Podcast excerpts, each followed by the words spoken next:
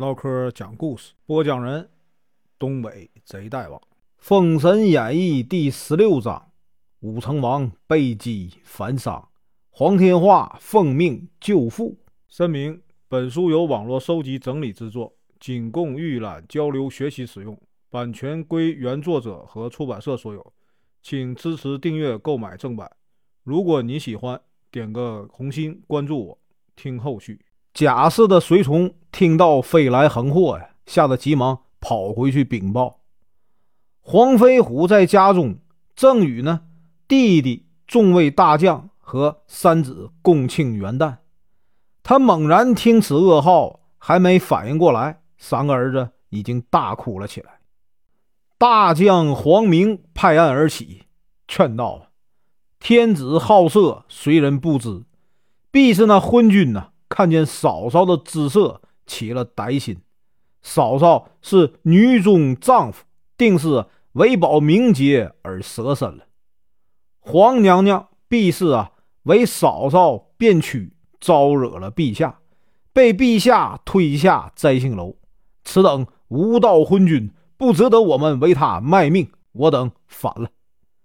周忌等人都点头同意，纷纷呢要走。黄飞虎啊，怒视他们：“你们四人怎么这么冲动？我们为国家尽忠多年，怎能说反就反呢？自己甘愿背上不忠不孝的恶名，我妻子死于不幸，与你们何干呢？皇家期待忠良，难道为一个女人造反？”四人被骂得默默无语。最后呢，黄明说：“长兄，你呀，骂的对。”也不是我们的事儿，真是啊，瞎激动。于是呢，他一使眼色，四个人呢又上一旁吃酒去了。时而呢互相敬酒，时而哈哈大笑。黄飞虎心里感伤啊，听得他们在旁边呢欢声笑语，心里烦躁。后来呢，他忍不住说：“呀，你们这样肆无忌惮的，有点过分了吧？”黄明说：“兄长。”家里有事，我们心里没事儿。今天呢是元旦佳节，为何不乐？与你何干呢？黄飞虎啊，怒气填胸。周忌说：“不瞒哥哥，我们笑的就是你呀。”黄飞虎不明白。周忌说：“你呀，位高权重，人家知道的是啊，你能征善战；不知道的是啊，以为你是仗着妻子的美色取悦了君王。”得享这大福大贵呢？黄飞虎再也忍不住了，大怒，吩咐众家将收拾行囊，今天就反了。众人都有此意，于是呢，个人收拾行囊，商议着投奔西岐而去。周忌呢，心想：我等刚才使用了激将法，把这个黄飞虎啊逼得反叛了，万一他一明白过来。恐怕又会后悔，不如呢把他后路给断了。于是呢，他们怂恿啊黄飞虎去找纣王，为嫂嫂和妹妹报仇。黄飞虎仗着一身本事，也不害怕，头脑一热呢就答应了。他们来到午门呢，向纣王激战。纣王大怒啊，带着御林军，骑着逍遥马就出来了。周忌一马当先的迎了上去，逼得黄飞虎啊没有时间和纣王行礼。黄飞虎一咬牙，也迎了上去。纣王的刀法并不逊色，只是呢无法抵挡啊五员大将。打了一阵呢，退回宫去。黄飞虎则带着三个儿子、四员大将和两个弟弟啊等众人直奔西岐啊而去。次日。文太师平了东海之乱呢，回到了朝歌。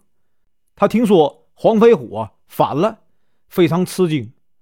他思虑周密啊，了解到贾氏死在内宫里的摘星楼，知道这一定有人呢在其中指使引诱，且与纣王有关。他相信黄飞虎有忠君爱国之心，建议先将黄飞虎啊追回来。再做定夺。此时呢，有人提到黄飞虎与天子在午门大战，有失啊陈杰。文仲啊，意识到事态严重，急忙命人在临潼关、嘉梦关加派人手，自己呢则带兵去追。黄飞虎临近临潼关的时候，突听啊后面喊声大作，滚滚尘起。原来呢是文太师带兵追来了。此时呢，左边青龙关的张桂芳带人赶来，右边呢嘉梦关的魔家四将呼啸而来。正当中则是啊临潼关的总兵张凤。黄家一行啊，见四路。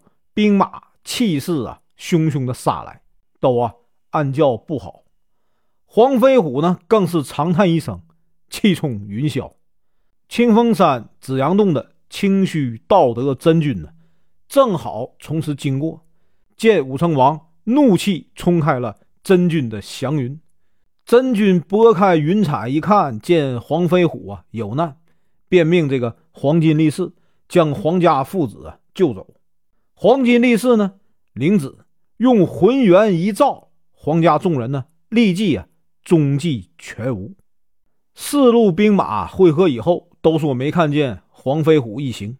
文太师呢正觉奇怪，突然有兵来报说呀，看见他们直奔朝歌去了。文太师一听不好，急忙就带兵啊往回赶。其实他们呢是中了真人的障眼法了。那回朝歌的黄飞虎不过是幻影而已，真正的黄飞虎等人被挪到了山的那边。此时呢，如酒醉之人刚醒，个个在马上啊，揉眉擦眼，定睛一看，四路人马呀，都已无影无踪了。黄明呢，感慨地说：“真是啊，吉人自有天相啊！”前面的临潼关，此时呢，张凤已经赶回去了。他迎出关来，问这个黄飞虎为何这样辱没了祖先的事儿。黄飞虎解释说：“是陛下无道。”张凤大怒，说他满口啊污言秽语，便和他打了起来。张凤年纪大了，胜不过这个黄飞虎，败下阵来。回城以后呢，他自知啊打不过黄飞虎，便派啊副将萧云半夜去偷袭，将他们呢。都乱箭射死。小云呢，曾是黄飞虎的旧部，备受照顾，又蒙啊提携，他怎肯呢忘恩负义？于是呢，他趁着天黑，偷偷的换了装束，潜到了黄飞虎那里去通风报信，又偷偷的打开了城门，让这个黄飞虎啊过关去了。张凤还要去追，被萧云一戟啊刺于马下。出了这个临潼关，走了八十里路，他们呢行至潼关。黄飞虎得知潼关的将领是陈同，不禁呢暗暗叫苦，因为这个陈同以前也是黄飞虎的部下，但是呢曾犯军令，本当斩首。后来众将为他求饶，黄飞虎才将他改为戴罪立功。今日相遇，怕是一场硬仗。果然呐，陈同见到黄飞虎啊，大笑：“你也有今天。”他们二骑呀相交，双兵共举，打了二十多个回合。陈同呢一看不是对手，拨马便逃。黄飞虎吹牛就追啊，正入了陈同的圈套。原来啊，陈同有一个神器叫火龙镖，百发百中，伤人即死。黄飞虎呢，躲闪不及，被打下五色神牛。黄明、周记一看不好，赶紧来救。陈同呢，又用火龙镖啊打中了周记，然后呢回城去了。黄明、黄飞虎之弟黄飞彪等人将他们给救回了。一看都已经断了气，不由得啊悲从中来。清虚道德真君此时啊。已经回到清风山的紫阳洞，正在打坐。他此时啊，突然一惊，掐指一算，知道黄飞虎有难，于是命白云童子把这个黄天化叫来。黄天化是一个十五岁的孩子，身高九尺，面似羊子，浓眉大眼。清虚道德真君呢，让他拿着花篮去救父亲。黄天化此时呢才知道自己的父亲是武成王黄飞虎。他两岁的时候被真君呢发现，将来能成大器，所以啊被抱上山来了。黄天化领了师傅之命，借着土遁呢直奔潼关。他用师傅给的药救活了父亲和周济将军。他见队伍里有叔叔有弟弟，唯独没有母亲，不禁诡异。当他知道母亲呢被纣王逼死啊，哭晕过去。等被众人救醒，他气得要上朝歌找这个纣王拼命去。这时呢，陈同啊又来挑战。他发现黄飞虎死而复生，大为吃惊。黄天化呢？用花篮把他的火龙镖尽数收了。陈同大怒，拍马来战。黄天化拔出啊背着的宝剑，冲着陈同一指。只见这个剑尖上一道星光飞到了陈同脸上，陈同的人头啊立刻掉了下来。原来这是啊清虚道德真君的镇山之宝，叫啊墨邪宝剑。过了潼关。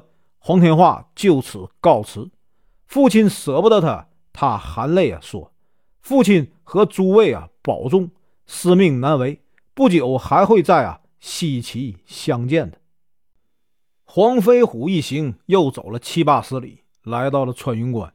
穿云关守将是陈同的哥哥陈武，他知道啊陈同被杀，气得要与黄飞虎拼命。副将呢贺森给他出主意。最好自擒，不能硬拼。陈武啊，听得连连点头。于是呢，他命人大开城门，亲自骑马迎接。他说：“陈武啊，知武成王数代忠心报国，今乃呢君负于臣，何罪之有啊？我弟弟呢，不识天数啊，咎由自取，不必理会。臣已备下饭食，以表诚意。”请这个武成王等啊来此啊暂坐休息。众人见陈武不披甲，不拿兵器，显得很虔诚。黄明在马上感叹呢：“同样是一个妈生的，这区别真是太大了。”于是呢，众人下马，与这个陈武啊一同进了城。陈武对他们热情招待啊，饭菜丰盛，又留他们住宿。黄飞虎呢，刚要拒绝，黄明见陈武那么热情，就提醒主公啊，恭敬不如从命。黄飞虎呢，只好答应了。他们一路上辛苦，此时难得有个舒适的床榻，个个呢倒头就睡。不一会儿了，就鼾声如雷。只有这个黄飞虎啊，辗转反侧，想到自己的忠心，纣王的无道，气得睡不着。三更时分，突然呢，他听到一阵风响，有道啊旋风从外面呢吹进屋里来。旋风之中呢，伸出了一只手，把这个烛光给掐灭。黄飞虎啊，浑身冷汗直流啊！只听有声音说：“将军别怕，我是你妻子贾氏，大难临头，快快起来！眼看周边起火，赶快逃走。”将军替我照顾好咱们的孩子，我这就去了。黄飞虎大惊啊！这时呢，烛火又亮，黄飞虎急忙起来，大叫：“快起，快起！”众人睡眼惺忪。黄飞虎呢，把刚才的经历一讲，弟弟黄飞彪说：“哎，宁可信其有，不可信其无。快走！”黄明奔到门边，一推大门，发现呢，门被反锁。大叫不好！众人呢用斧劈开，急忙奔出来，发现房子周边呢已经堆满了干柴和乱草。陈武啊正要命人点火，猛然间见黄飞虎他们夺门而出，不禁大怒：真是啊，天公不作美，竟然迟了！他们仇人相见，瞬间打成了一团呢。黄飞虎一枪把陈武挑下马来。穿云关一战呢，一直杀到了天亮。出了穿云关，黄明高兴地说：“前面就是界牌关了。”是咱们太老爷镇守的，必能放咱们过去。他哪里知道啊？